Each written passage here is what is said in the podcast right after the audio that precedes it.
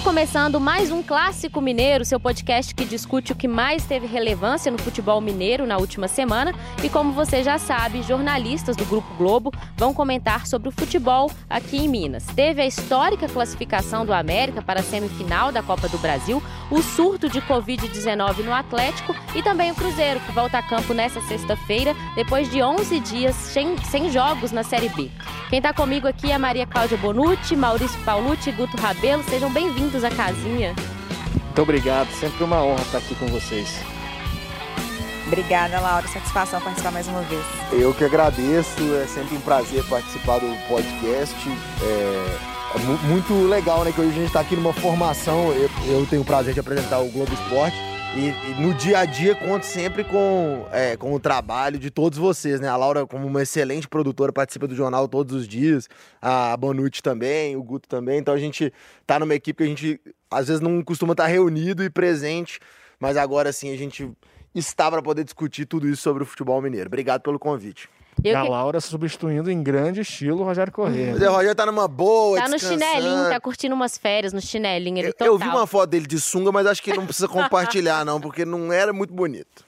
A gente vai falar muito sobre a América hoje, afinal, um feito histórico do Coelho, chegando às semifinais da Copa do Brasil. Mas vamos começar falando de Atlético. O que mais chamou atenção no GE.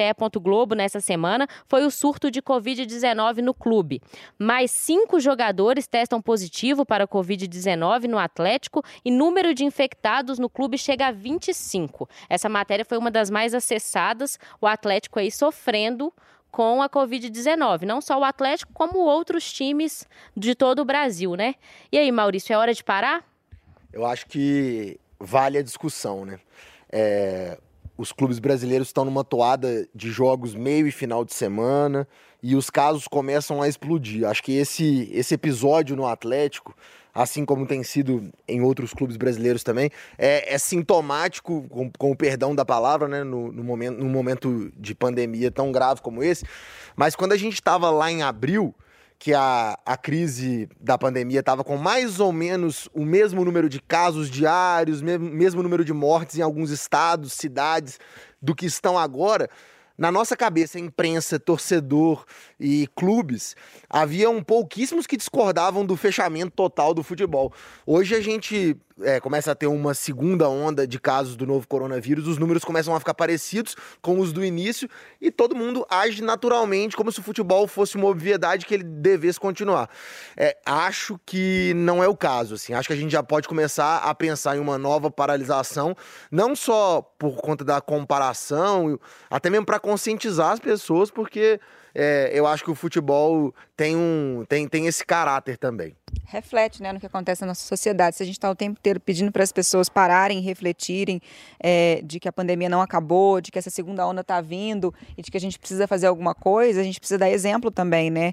E o, o futebol representa muito da nossa sociedade. Eu acho que, como você falou, acho que talvez seja o momento dos dirigentes sentarem, conversarem, realmente refletirem sobre essa possibilidade de uma nova paralisação. Não adianta só pedir para adiar jogo é, e tudo mais. Acho que tem que se fazer alguma coisa mais drástica nesse sentido.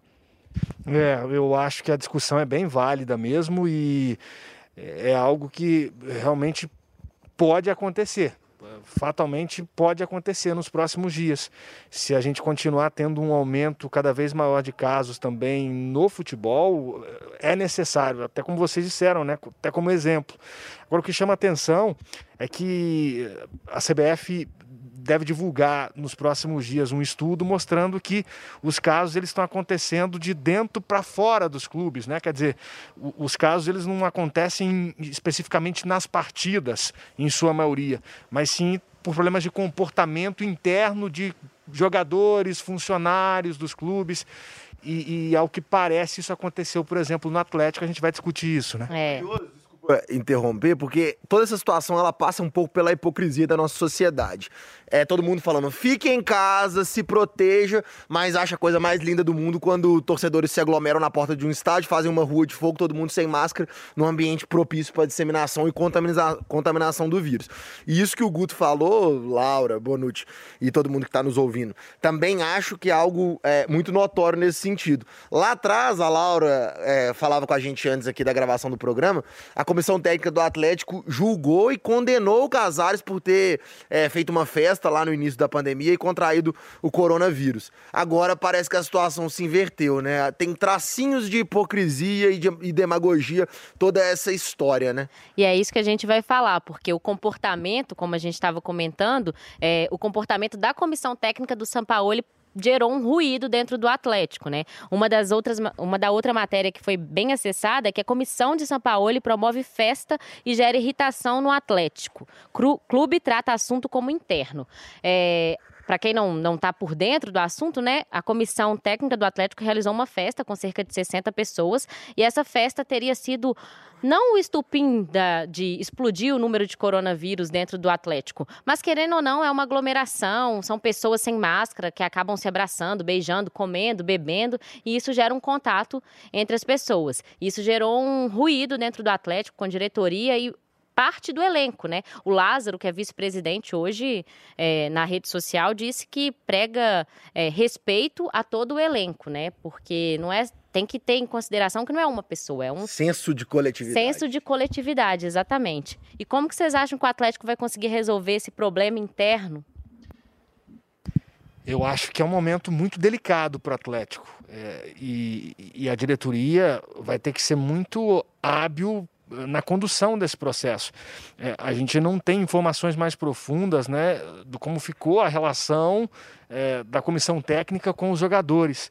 É, até porque quase toda a comissão técnica está isolada nesse momento. Então, é, a derrota para o Atlético Paranaense já foi um sintoma ruim.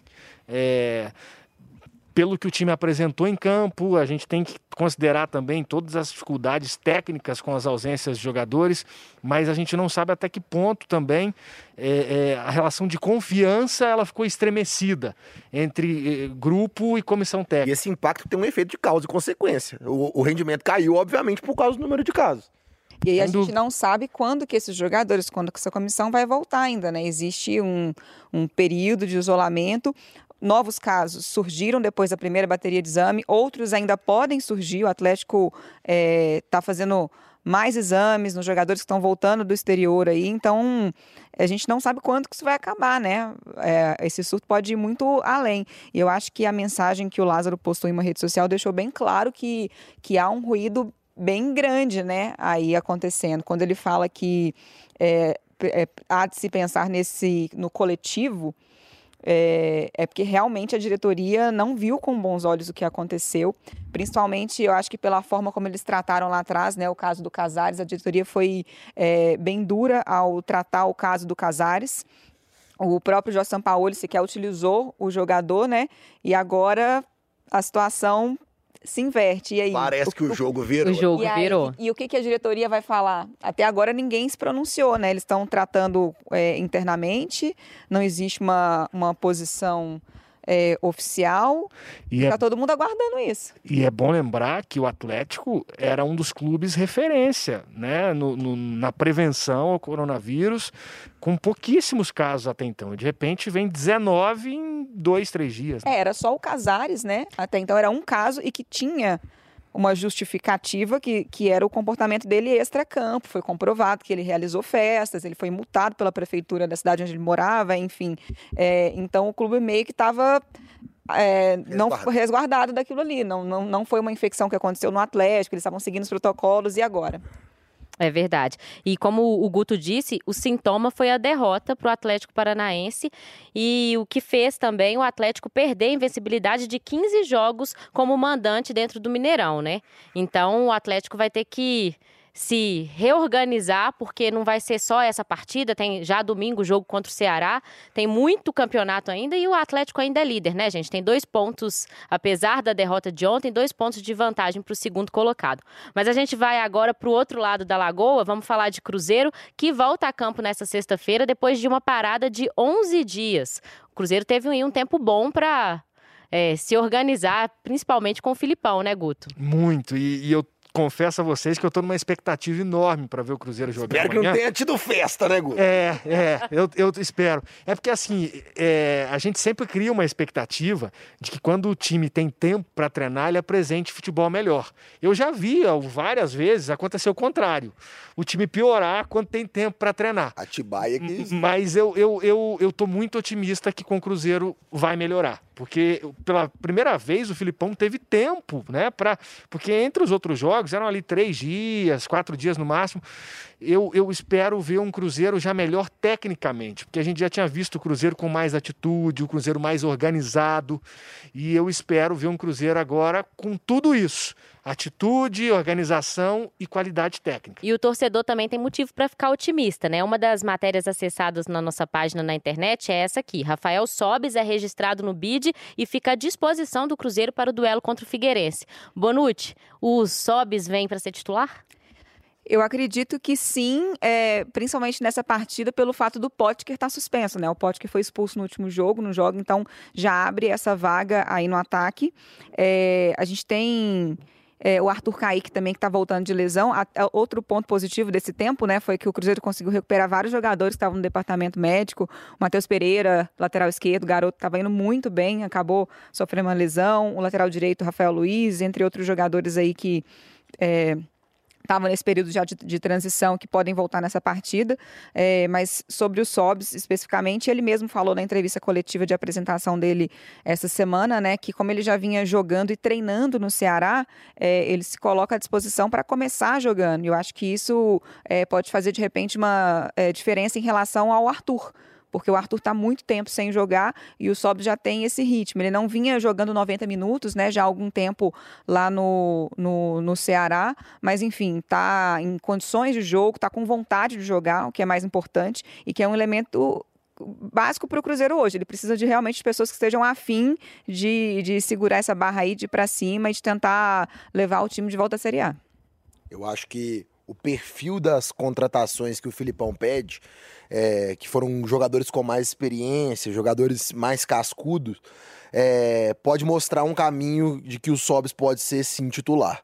Porque foi o que aconteceu com o Pote, que foi as observações que o Filipão fez nas primeiras coletivas, era de que às vezes era um time um pouco afobado, um pouco jovem. Então, essas lacunas que o Filipão demandou podem entrar justamente, podem se refletir no time titular é, como o Guto falou, acho que, acho que são. Esse período de 11 dias tem bem, bem a cara de como o Filipão gosta de gerir, um grupo. Porque, primeiro, ele dá ali uma folga prolongada para os jogadores, cerca de três dias de folga, o que não é muito comum para uma equipe que está numa situação como a do Cruzeiro.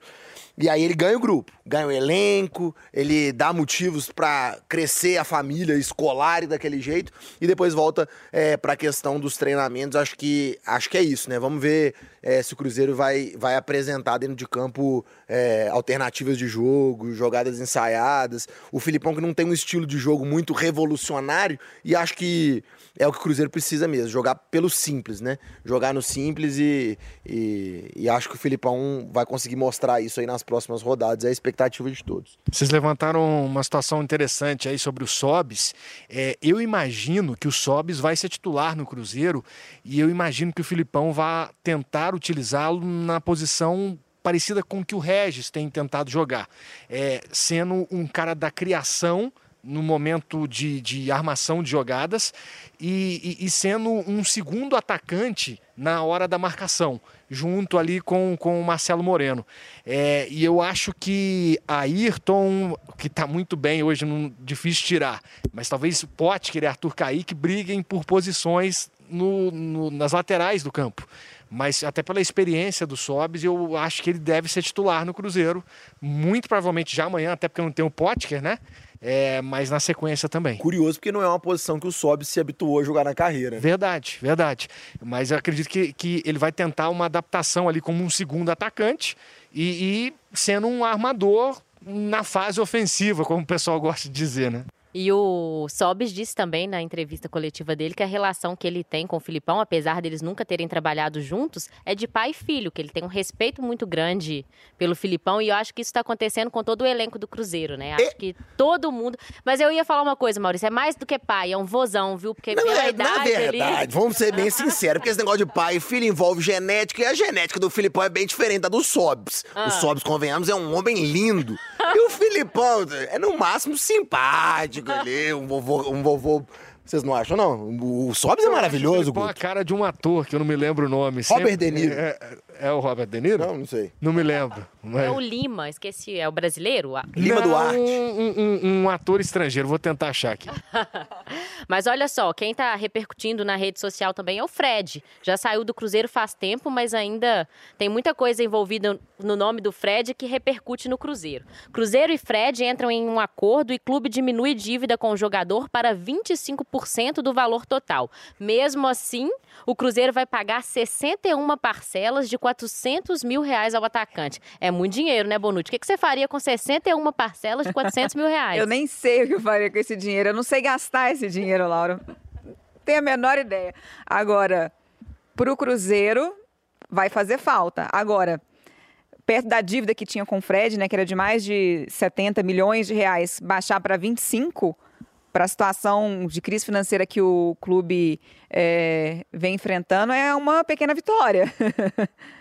E acho que é isso, né? O Cruzeiro é, vai ter que conviver e essa é uma rotina em que esses pequenos fantasmas vão assombrar a diretoria do clube recorrentemente.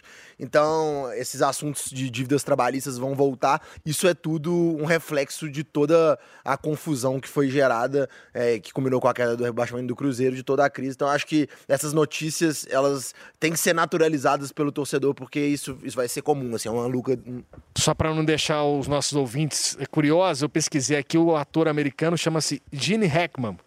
É a cara do Filipão. Vocês pesquisem aí na internet. Eu vi a fotinha, pa- parece bastante mesmo. E, pessoal, o Cruzeiro supera a crise criativa com bola aérea, responsável por 52% dos gols do time na Série B. Foi até uma matéria que a gente deu no Globo Esporte hoje, nessa quinta-feira, a gente está gravando quinta-feira, dia 19 de novembro, é, mais das- da metade dos gols do Cruzeiro são de cabeça. É, o Manuel aí lidera é, o artilharia de cabeça com três gols. É uma saída para um ataque que não estava ali muito eficiente no Cruzeiro, Moreno em falta, muitas vezes passando em branco, ganhando jogos de um gol só, aquele golzinho sofrido. Eu acho que mais do que uma saída é um atestado de incompetência do setor de criação. É, eu concordo. Eu acho que é por aí. Eu acho que é por aí. É, é um recurso importante, mas quando os gols saem, em sua maioria por aí, é, é motivo de preocupação. Até porque o Cruzeiro fez só 23 gols, né, gente, na Série B. É muito pouco. É, você pensar na Série B inteira, é uma média aí de menos de um gol por partida, né? A gente tá na 22ª rodada? É isso? Isso. Então, É, acho que dá um pouquinho, é 23, né? Um pouquinho É, mais dá um de um pouquinho gol. mais de um gol por por- partida, mas um gol muito por partida pouco, é muito né? pouco para um time do tamanho do Cruzeiro, né? E você parar para pensar que 12 foram marcados de cabeça, ou seja, mais da É metade, muita coisa. é muita coisa. Depender de uma bola parada, de uma cobrança de escanteio para poder botar a bola na rede é complicado. E traz à luz a discussão que, que o Guto trouxe agora há pouco do Rafael Sobes. Basta assistir um jogo do Cruzeiro, vocês que acompanham todos os jogos, se o torcedor também sabe disso, pra ver a dificuldade que o Cruzeiro tem. O dia que o Regis não tá inspirado, o Cruzeiro tem uma dificuldade absurda é, no setor é, de criação. Então. É notório e é muito perceptível ao longo do jogo que o Cruzeiro começa a levantar a bola na área é, como quem não tem alternativas de jogada. Talvez É o tudo ou nada, né? tudo ou nada. Talvez esse período de 11 dias aí tragam algum, alguns tipos de, de jogada pro Cruzeiro. Eu tenho certeza que o Cruzeiro tá muito feliz com esse número de gols de cabeça, mas quer aumentar a outra parte, né? Quer aumentar os, os gols com bola rolando, Agora, bola só, só pontuar a importância do Manuel para esse time, né? Porque além dele ser muito seguro na defesa, ter feito grandes partidas, ele é o tem três gols de cabeça. Lembrando que quando ele retornou ao time, muitos torcedores viraram a cara esse ano. Muita gente assim, queimou a língua. Exatamente. O que, que esse cara tá voltando pro Cruzeiro nesse momento? Ano passado ele não estava aí, não quis ajudar o, o clube, foi pro Corinthians e agora vai voltar com salário alto. A gente tem uma dupla de zaga excelente, Kaká e Léo, não precisa. Tá aí o Léo machucado e o Manuel, desde então, assumiu a titularidade e tá muito regular. É, isso, Maurício falou uma coisa muito importante. Além de tecnicamente estar tá bem, ele, ele tá assumindo uma responsabilidade que é fundamental nesse momento do Cruzeiro, né? Qualquer jogador que vista a camisa do Cruzeiro hoje tem que ter consciência de onde ele está pisando. E eu acho que o, o Manuel é um exemplo nesse sentido. É, pelo comportamento dele, e também pelo que ele passa para os companheiros. E, e, você ficar dependendo muito de bola aérea é muito preocupante também, porque os adversários sabem que essa é uma qualidade que você tem. Então eles vão tentar aprimorar cada vez mais a marcação nesse sentido. E aí o Cruzeiro precisa criar alternativas, né? Manuel que tem um cachorro maravilhoso, um chau-chau lindo nas redes sociais, que coisa mais fofa do mundo. Manuel tem um... Mas você sabe que o chau-chau é um cachorro super agressivo, Bravo, né? Demais. Bravo pra caramba. É. Ele é fofinho, bonitinho, mas chega perto pra você ver. Eu tenho um cachorro que às vezes eu vou passear com ele na praça, o Chau Chau é o terror da cachorrada. Ataca todo mundo. Mas vamos depois de falar disso. Mas quem tá o terror da Copa do Brasil é o América, viu? Ah, é. Agora a gente vai falar de América. E uma das matérias mais acessadas é tá essa dando aqui. show, show. Show, show. A América faz história em campo e premiação já é três vezes maior que a prevista para 2020. Se eu te falasse no início da temporada, Bonucci, que o América estaria na semifinal da Copa do Brasil, você acreditaria? Não acreditaria. Não acreditaria. Hoje eu não duvido de nada que me falarem do América. Que vai ser campeão, eu, eu tô botando fé que vai ser campeão. Mas era difícil acreditar no começo, né? E impecável, né? O trabalho que o Lisca vem fazendo. É, porque além dele ter conseguido levar o clube a uma classificação inédita, primeiro às quartas e agora a semi, né? Foram duas classificações inéditas. Ele tem mantido o clube no G4 da Série B. O América chegou a brigar por liderança. Nessas últimas rodadas precisou. É, poupar alguns jogadores, até visando mesmo os jogos da, da Copa do Brasil. É, começou a encarar jogos meio final de semana, então até por isso deu uma caída. Mas segue lá no G4, firme e forte, brigando pelo acesso também. E acredito que, que o América vai subir também para a Série A. Eu acho que esse é o principal objetivo do América na temporada. Acho que a Copa do Brasil é uma grande surpresa para o América. O objetivo é quero o América na Série A. Acho que o Paulo Braques, o Paulo Salum, quando eles traçaram essa essa diretriz desse ano, eles falaram assim: o América vai voltar para a elite do futebol e a Copa do Brasil era, acho que como é, já eles disseram, esse dinheiro todo aí não era esperado, não é muito mais do que o orçamento do América para a temporada inteira. É, né, e olha como é que vai ajudar, né? Porque é, eles previam gastar menos de 6 milhões, já faturaram quase 18, ou seja, já faturaram o triplo do que estava previsto para ser gasto, e é um dinheiro que o América subindo pode ser investido para a formação de um elenco mais forte para o ano que vem, para não acontecer o que aconteceu com o América nas últimas temporadas, que é subir, ficar um ano e cair.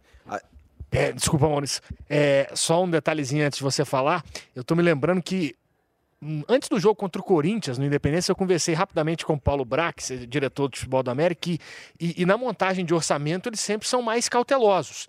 E aí ele me disse que já o que foi conquistado ali na classificação para pegar o Corinthians já era lucro. Que o orçamento ele é mais cauteloso. Então, ele já previa que o América é, poderia passar de uma ou duas fases ali e, e o que viesse depois era para mais, quer dizer, já tá muito para mais, né, Maurício? É, se, se o América tá no lucro, tá com muito lucro, né? Eu não sei como é que funciona isso, né?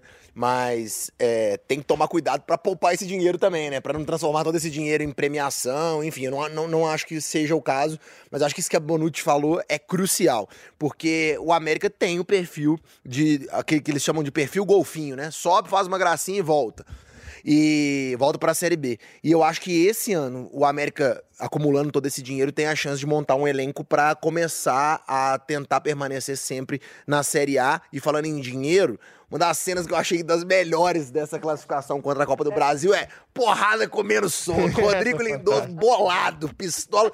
E o Lisca, ela faz a TED, faz a TED. O Lisca é um grande personagem do futebol, né? Agora é, agora é ele... Pix, né, Laura? Não é mais TED. É, faz, é moderno agora, né? É. TED ninguém mais faz, né? É. Mas ele é um grande personagem do futebol e tem mostrado um trabalho, mais do que um personagem, um trabalho, é um é técnico competente, né?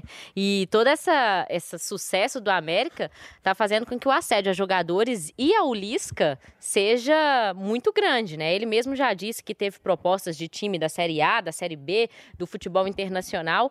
Você acha que o América vai conseguir segurar o Lisca para a próxima temporada? Pergunta eu difícil. espero que consiga, mas eu também acho muito difícil responder isso agora. É, o Lisca, difícil. que a gente sabe, né, que a gente tem conhecimento, já recebeu proposta do Cruzeiro, teve sondagem Botafogo. também do Botafogo Curitiba, e do Curitiba, né? É. Esses e, são os que um a gente do sabe. futebol internacional, da China. Parece né? que da China também. É... A China dependendo... falou, eu te pago todo o dinheiro do mundo. Ele fala, pra quê? Acabei de ganhar sete milhões. E aí, assim, e, e, e, o trabalho continua acontecendo. Se ele leva esse time para a Série A, se ele consegue chegar numa final de, de, de Copa do Brasil, enfim, ele vai estar tá cada vez mais valorizado. Então, acho que é meio difícil a gente cravar agora que ele fica, que ele não fica, depende muito do que vai acontecer daqui para frente. Mas acho que, independentemente do que ele conquistar daqui para frente ou não, ele já está sendo muito assediado. É, e não só ele, como você falou, os jogadores também, né? Já lá no GE. Globo, os meninos fizeram um levantamento de que dos 36 atletas do elenco do América, 12 já foram sondados ou receberam proposta. É mais que um time, né? E aí é uma coisa que eu acho bem legal da gente dizer, que é o seguinte: é, nessa vivência assim que a gente tem em futebol, a gente sempre percebe que os times que são campeões e que conseguem grandes resultados são times que são muito unidos, são grupos que estão juntos. É, e, e, é notório como esse grupo do América é unido. Né? A gente teve uma imagem muito legal na transmissão ali antes da cobrança de pênalti, aquela conversa dos jogadores. Depois, no final do jogo, uma entrevista que o João Paulo deu também para o Pedro Rocha, dizendo da, é, é, que é o grupo talvez com o melhor ambiente que ele já trabalhou. E o João Paulo já é um cara aí de 35 anos, se eu não me engano, é, já jogou no Flamengo, outros grandes clubes de futebol brasileiro. Então, quer dizer, é, a gente percebe que esse grupo do América ele está determinado a conquistar algo e, e, e, talvez por isso muitos abriram mão de nesse momento sair do clube, o próprio Lisca e há de se elogiar também o trabalho da diretoria na manutenção desses jogadores. O mérito da né? diretoria de conseguir segurar, né? Porque não é fácil uma proposta chegar com valores é, três vezes maiores que o América paga um jogador, por exemplo, e o jogador querer ficar. A gente já falou em outras edições do podcast que existe um pacto. O Lisca já disse, um pacto. Tamo junto e vamos estar tá junto até o final. É, e só dois jogadores, né, desses que receberam proposta foram negociados. Um foi o Mateuzinho, que já vinha nesse processo de ser negociado já há algum tempo, e o Lucas Cal, que não foi nenhuma negociação do América, foi do Mas São foi Paulo, bom né? pro América, né? O Lucas Cal saiu, chegou o Messias, que tá um gigante tá aí na, na zaga, então tá difícil. Pra gente terminar aqui, votação rápida. Personagem da semana, Guto? Lisca. Maurício? Sem dúvida, o Lisca, a gente fala dele como sendo um personagem, né? Mas o Lisca é, é, muito bom treinador. O América tem um padrão de jogo, jogou exatamente igual no primeiro jogo é, das quartas de final contra o Corinthians, um, exatamente a mesma estratégia contra o Internacional, funcionou nas duas, tudo pensado. O Lisca é um personagem, é um grande treinador, e sem contar que a gente que, que apresenta o Globo Esporte, né, a gente que produz conteúdo, ele sempre nos dá ótimos materiais, ótimos sonoras, né, entrevistas que a gente chama, então eu sou fãzaço do Lisca pelos dois aspectos. Não vou contrariar, vou votar no Lisca também, e e eu acho que é muito legal essa coisa do cara ser um bom personagem, né? O Lisca, ele procura a câmera. E ele fez isso nos últimos, nas últimas classificações. É, outra imagem que me chamou a atenção, né? Além do faz a TED lá na confusão, foi quando termina o jogo e ele procura uma câmera para falar assim que o América está entre os quatro melhores times do Brasil e pedir perdão para os colorados, porque ele tem uma relação até de família, né? Com, com o Inter e Ótimo tudo mais, passou por lá. E ele fala, ó, tô com o coração tá doendo, tá, tá doendo, doendo meu coração de fazer isso. Um abraço para vocês, mas ó, é mas uma aí ele lembrou de 7 milhões, ele falou que tá doendo nada, é. deixa eu ir comemorar meu, minha classificação. O, o, legal é que o Lisca é humano, né? A gente, o treinador é normalmente uma, um cargo meio cheio de liturgia, né? Cheio daquela coisa de eruditismos, e o técnico tem toda essa aura de professor, e o Lisca tem conseguido mostrar um trabalho bom, mas sendo gente, sendo, sendo povo, sendo simples, brincando, eu acho isso legal.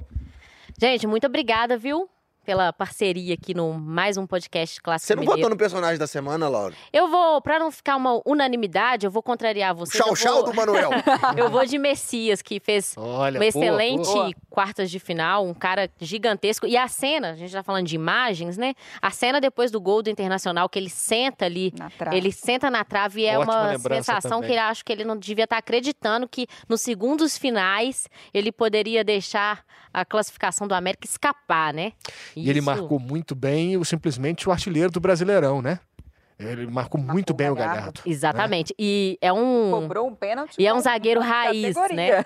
Nas redes sociais a gente estava até brincando ontem que ele é um zagueiro raiz, que é blusa para dentro do calção, é aquele zagueiro que não tem é, medo Henrique de Fernandes. dar chutão. E é isso aí. E só terminando, Bonucci, para os ouvintes entenderem, no final do jogo ontem, o Guilherme Macedo, nosso colega, tweetou uma cena que me chamou muita atenção. Ele falou assim: meio aos carrões aqui que estão deixando Independência, o Messias deixa o Independência no seu Opala sem o filme, um E é Opala o marrom. Opala. E ele deixando o opalinho e indo embora com a opalinha dele. É muito raiz o Messias. É, eu queria falar sobre isso aqui. Henrique Fernandes, ontem eu estava na transmissão do Sport TV 2 com ele. Ele ficou chateado que o Messias estava com uma chuteira colorida, porque ele costuma Poxa jogar de chuteira preta. vida. Ele chamou atenção para isso. Ele é um zagueiro raiz mesmo, que joga com a camisa para dentro do calção e chuteira preta. E ontem ele não estava, estava de chuteira colorida, mas enfim, não deixou de ser raiz. Tem crédito porque o Messias é um cara que nas redes sociais também se posiciona muito bem pra, pelas questões fora de campo, questões de racismo. Então, é um cara realmente nota mil.